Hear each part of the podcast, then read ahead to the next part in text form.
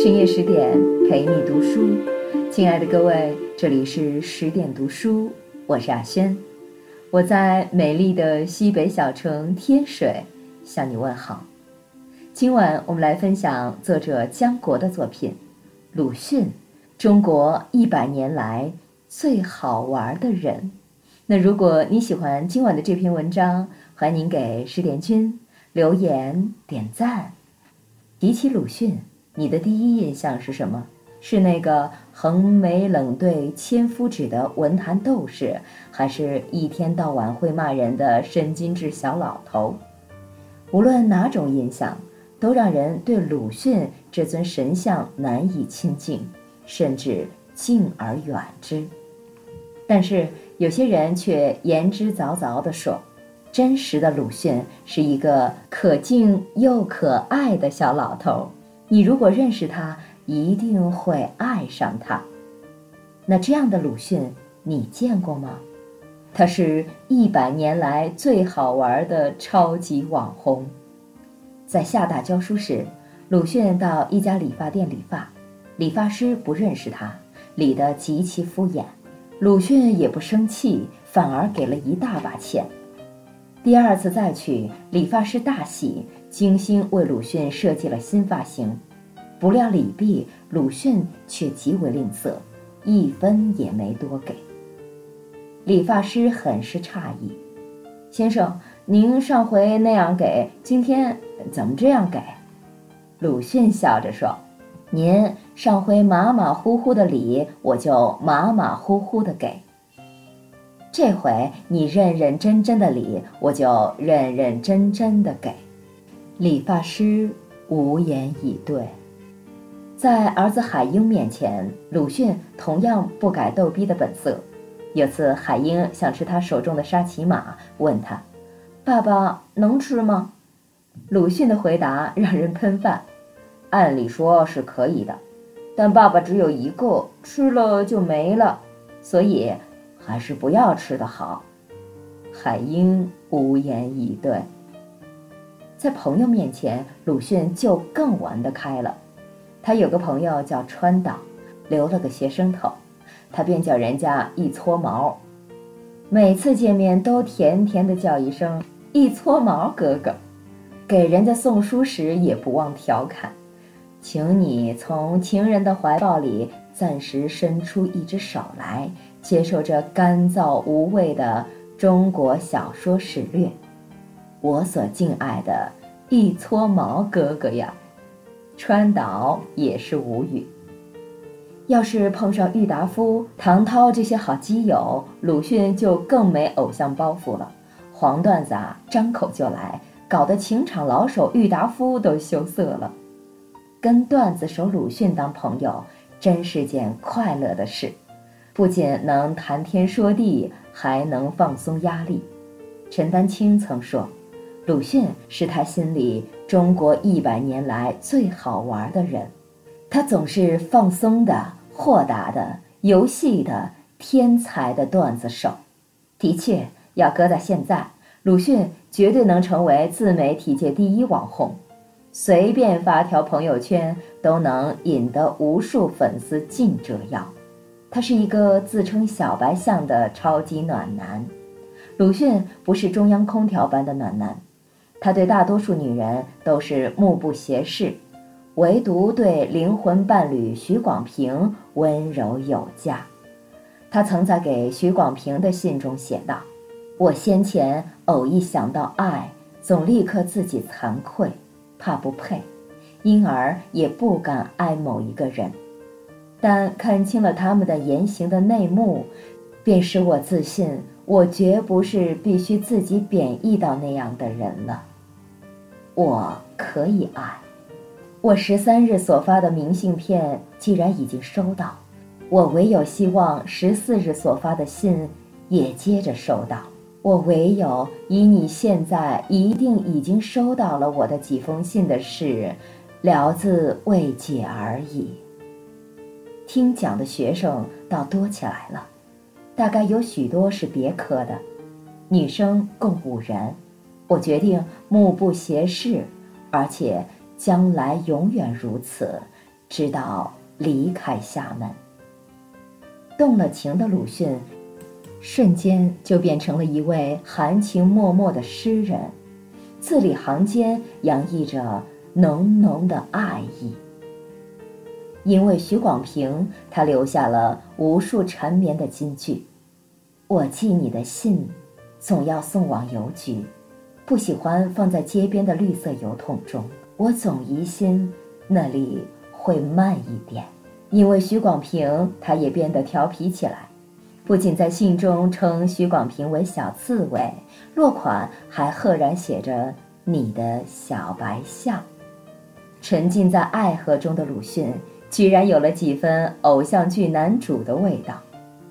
他是个超爱搞怪的萌大叔。鲁迅在一九三六年写的最后一篇散文《死》里，对后代们嘱咐道：“忘掉我。”管自己生活，倘不，那真是糊涂虫。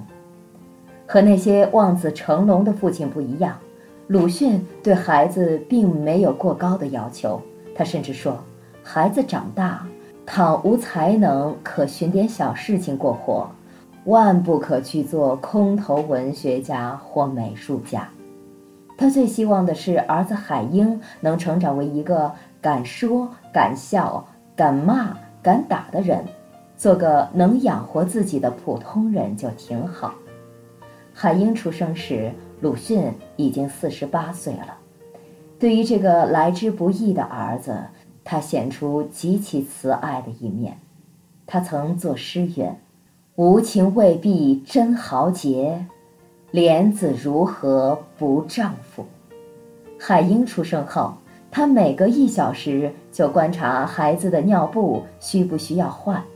海英爱玩玩具，他就变着花样给他买。海英爱听故事，他就每天晚上抽空给他讲。海英爱看电影了，夫妇俩就经常带他去电影院。鲁迅去世前十三天，还特意带着海英去南京大戏院看了一场。未来世界，在长孙周令飞眼里，鲁迅是一个喜欢恶作剧的搞怪爷爷。在谢谢了我的家中，鲁迅的孙子周令飞就与大家聊起了他的爷爷。也许是隔代遗传，周令飞与鲁迅的相貌颇为相似，也继承了鲁迅骨子里的幽默基因。说起这位神坛上的爷爷。周令飞却这样调侃道：“鲁迅最有意思的是，矮个儿一米六，人家都觉得鲁迅特别高大，战士，匕首和头枪。好家伙，嘿，其实是只有一米六的矮个儿。在他的眼里，鲁迅不仅幽默，而且慈祥和蔼。”与《痛打落水狗》这样的战斗文章中的形象形成了鲜明的反差萌。鲁迅喜欢对亲近的人恶作剧，得逞之后就在一旁哈哈大笑，像个天真无邪的孩子。这一点也体现在了周令飞的身上。有一次晚上换灯泡，他突然大叫：“我要摔下来了！”家人们吓了一跳，他却哈哈大笑。这时，父亲海英来了一句：“你跟我爸一样，他很会恶作剧。”也许只有在最亲近的人面前，我们才会毫无顾忌地袒露自己的真性情。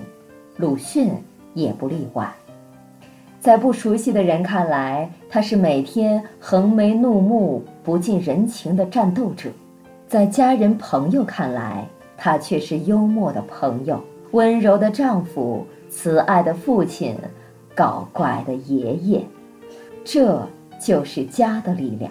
在外面，你可以是著名作家、大学教授、民主斗士；回到家里，你只是普通的儿女、夫妻和父母。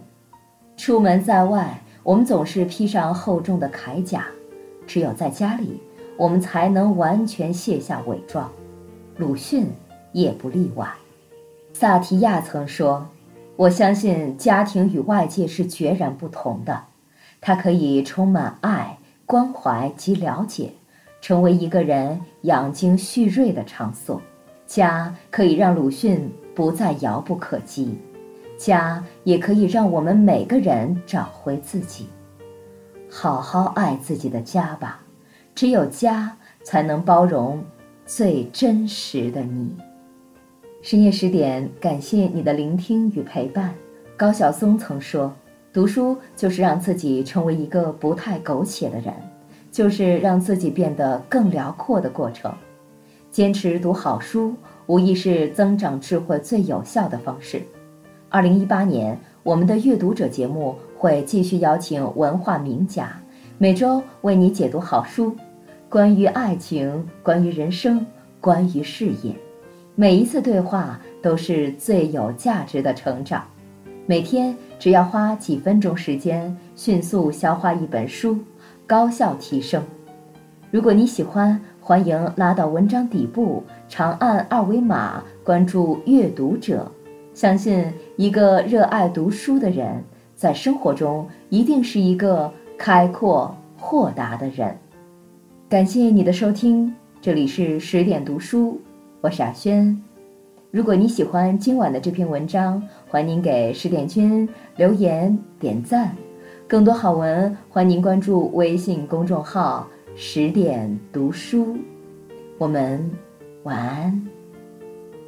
那在文章的结尾呢，想宣布一个好消息：为了帮助大家提升自己的素养和层次，十点读书开放了一座成长图书馆。在这里，既有解忧杂货店、《肖申克的救赎》、《简爱》这样影响全世界的经典名作，也有自控力、非暴力沟通这样的职场实用宝典。免费开放十天，陪你听本书。如果你有兴趣，欢迎搜索关注微信公众号“十点读书”，进入成长图书馆，跟我一起阅读好书，成为更好的自己。感谢你的收听，这里是十点读书，我是阿轩。如果你喜欢今晚的这篇文章，欢迎给十点君留言点赞。更多好文，欢迎关注微信公众号“十点读书”。我们晚安。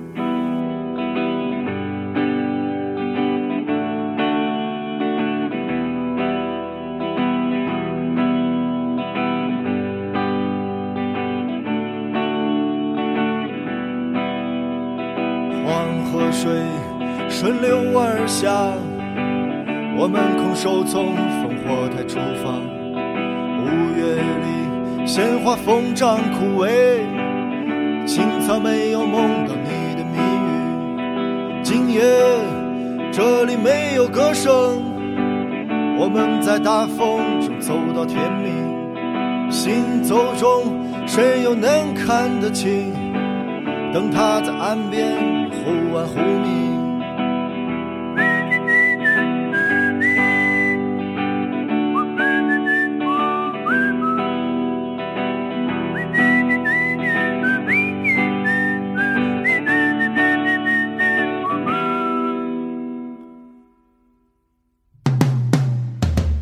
在冷漠的大地上，向日葵受伤。寒冷的早晨，鸟儿醒来。那些长在山谷里的蒲公英儿，风带走种子。我们寻找秋天的核桃树，它有沉重的果实。寻找那心如明月般的船夫，他会引航。到达暖流，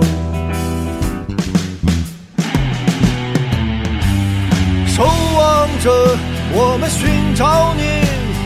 如果爱与勇气不尽相同，你是爱的更多的那一个，你是不屈的战士。守望着，我要成为你，晨光将为你加冕。肩上的风照亮黑暗的碎片，只有这样活着，才没有死去。